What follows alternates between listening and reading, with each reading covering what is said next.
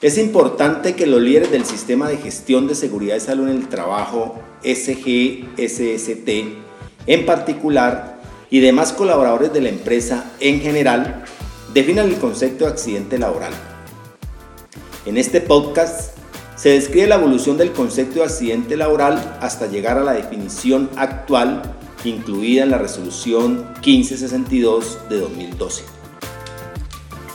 Inicialmente la ILSI lo determina como un acontecimiento no deseado que resulta en daño a las personas, daño a la propiedad o pérdida en el proceso.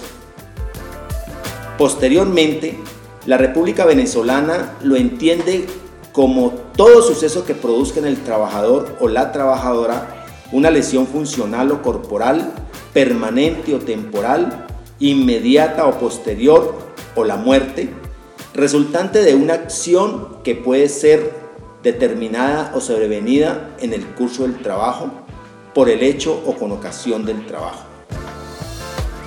De igual manera, la normatividad española lo define como toda lesión corporal que el trabajador sufra con ocasión o por consecuencia del trabajo que ejecute por cuenta ajena.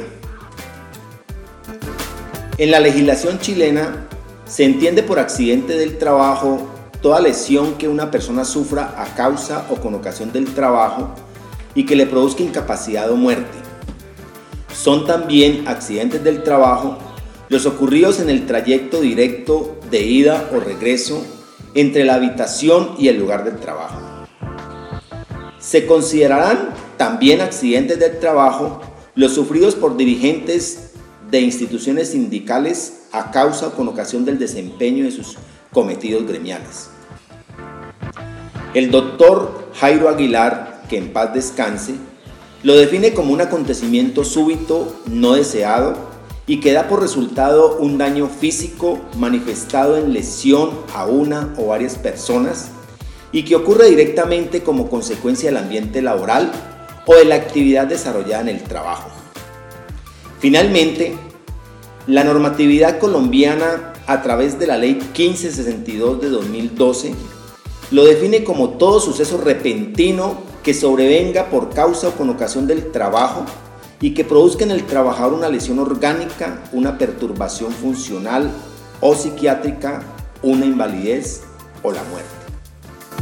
Igualmente, el que se produce durante la ejecución de órdenes del empleador o contratante durante la ejecución de una labor bajo su autoridad, aún fuera del lugar y horas de trabajo.